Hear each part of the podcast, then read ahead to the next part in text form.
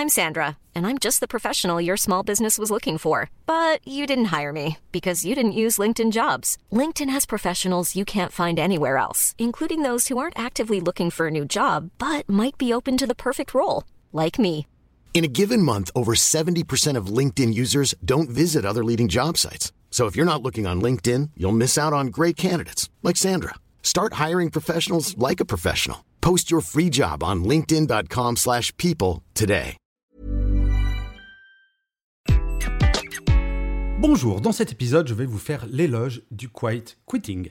Je suis Gaël Chaton-Laberry, bienvenue sur mon podcast Happy Work, le podcast francophone le plus écouté sur le bien-être au travail. N'hésitez surtout pas à mettre des pouces levés si vous êtes sur YouTube, des étoiles si vous êtes sur Apple Podcast, des commentaires, à partager cet épisode si vous l'avez aimé.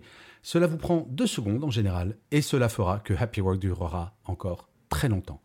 Et enfin, de vous à moi, ça me fait super plaisir. Alors, le quiet quitting, vous en avez probablement entendu parler. Ce n'est pas un mouvement de flemme générale en France, c'est juste qu'un nombre grandissant de salariés, qu'ils soient jeunes ou moins jeunes, pourquoi devrais-je produire plus que ce pourquoi je suis payé? Si on me paye pour faire telle tâche, je vais faire telle tâche. Je ne vais pas faire de zèle. Et en fait, de vous à moi, quand on regarde de façon absolument logique, si on met en parallèle le mouvement du quiet quitting avec le mouvement de la grande démission, pourquoi objectivement je devrais travailler plus que ce pourquoi je suis payé? Tout en sachant que si jamais à un moment on m'engueule parce que je ne fournis pas plus, eh ben je vais pouvoir changer d'entreprise. On serait bien idiot de fournir plus que ce pourquoi on est payé. Donc il y a une forme de logique. Ce n'est pas de la flemme. Et ça, je lis trop d'articles, j'entends trop de commentateurs ou de politiques dire oui, le quiet quitting, c'est les gens, ils n'aiment plus le travail. C'est pas ça. Juste, on fournit ce pourquoi on est payé. Mais par contre, en quoi ce mouvement du quiet quitting est une véritable bonne nouvelle? Eh bien, je vois trois raisons à cela. Et il est fondamental que ces trois points soient mis en avant par les comités de direction des entreprises. Oui, le quiet quitting n'est pas une menace et oui, on peut l'utiliser vraiment pour motiver les gens si le discours que je vais vous tenir en trois points vient de la part des comités de direction et dit ben, le quiet quitting, les amis, non seulement on le comprend, mais en plus on va l'utiliser pour être encore plus productif, pour être encore plus motivé et pour améliorer notre bien-être. Le premier point, le quiet quitting valide que le rapport au travail a changé. Ce n'est plus la vie personnelle qui doit s'adapter à la vie professionnelle, mais c'est la vie professionnelle qui doit s'adapter à la vie personnelle. Richard Branson, il y a plus de 15 ans, disait déjà, si vous voulez que vos salariés prennent soin de votre entreprise, prenez soin de vos salariés. Ça a plus de 15 ans. Adam Smith, théoricien du capitalisme, expliquait déjà qu'un patron ou une patronne devait payer la santé de ses ouvriers au XVIIIe siècle. Il n'y a rien de nouveau sous le soleil, mais on a oublié ça pendant un temps. Et le quiet quitting, si jamais des dirigeants veulent l'utiliser, rappelez que oui, bien sûr, on comprend que la vie professionnelle vienne après le personnel. Et nous comprenons ce mouvement-là parce que vous devez passer du temps pour prendre soin de vous dans votre vie personnelle. La deuxième chose, avec le quiet quitting, cela valide le fait qu'il faut passer en mode projet. Le problème du quiet quitting, c'est que si je suis payé pour faire une tâche donnée, que je la fasse en une heure, en huit heures, peu importe, mais trop d'entreprises n'en ont rien à faire de ça et vont se dire non, non, moi je paye pour que la personne soit présente 8 heures, donc je veux qu'elle soit présente 8 heures. Mais ça n'a aucun intérêt. Si la personne met une heure pour produire la chose qu'elle doit produire dans la journée et qu'elle reste 8 heures, elle est littéralement payée à rien faire pendant 7 heures.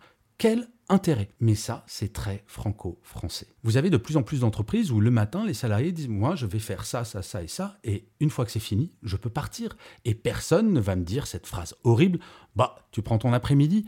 Quelle importance nous sommes payés pour produire des choses, nous ne sommes pas payés pour faire du présentiel.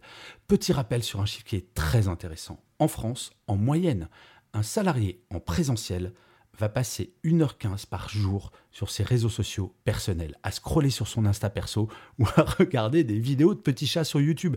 Moi, je veux bien que ça soit important de faire cela. Mais est-ce que cette heure et quart ne serait pas mieux utilisée en prenant soin de soi, en rentrant chez soi? Et oui, il faut changer ce paradigme. Et ce paradigme peut changer si ça vient de la direction. Si la direction dit à tout le monde, écoutez, je m'en moque si vous partez à 16h ou à 17h. La chose qui est importante, c'est que vous soyez productif et productive. Et enfin, le troisième et dernier point, à valider par les communautés de direction, c'est le rôle absolument central des managers de proximité. Nous avons complètement changé de paradigme. Avant la pandémie, les managers de proximité étaient plutôt là pour faire des reportings, pour vérifier que les objectifs étaient bien atteints, pour pousser les équipes à atteindre ces objectifs. Je ne dis pas que ces rôles ont disparu.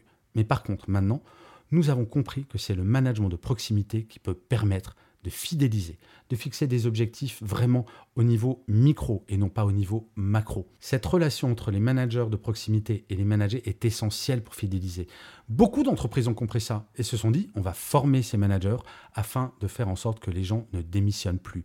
Oui, le mouvement de la grande démission, malheureusement, c'est beaucoup dû également au management. Je vous le rappelle, plus de 50% des démissions est dû au manager. On quitte un manager pas un travail. Bref, si les comités de direction mettaient vraiment en avant ces trois points, les gens ne culpabiliseraient pas d'être dans le mouvement du quiet quitting, si tant est qu'ils culpabilisent. Mais en tout cas, il faudrait que l'ensemble des dirigeants et des dirigeantes comprennent que ce n'est pas une menace. Il faudrait qu'ils comprennent que ce n'est pas un mouvement de flemmardise. Il faudrait qu'ils comprennent que ce n'est pas une défiance vis-à-vis du travail. Non, comme je le dis très souvent, les gens ne veulent pas travailler moins, les gens ne veulent pas travailler plus pour gagner plus, les gens veulent travailler mieux. Si je suis payé pour faire une tâche A, si je fais cette tâche A, je n'ai pas à faire du présentéisme juste pour faire semblant de travailler plus.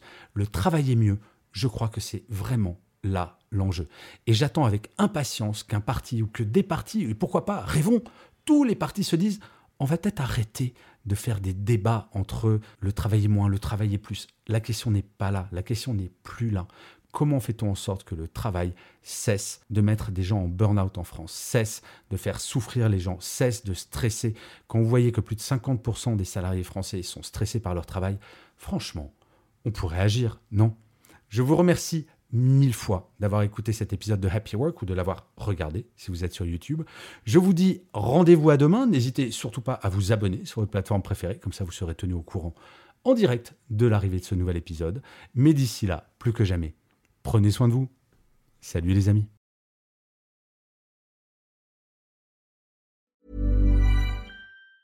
Mom deserves the best, and there's no better place to shop for Mother's Day than Whole Foods Market. They're your destination for unbeatable savings, from premium gifts to show-stopping flowers and irresistible desserts. Start by saving 33% with Prime on all body care and candles. Then get a 15-stem bunch of tulips for just $9.99 each with Prime. Round out Mom's menu with festive rosé, irresistible berry chantilly cake, and more special treats. Come celebrate Mother's Day at Whole Foods Market.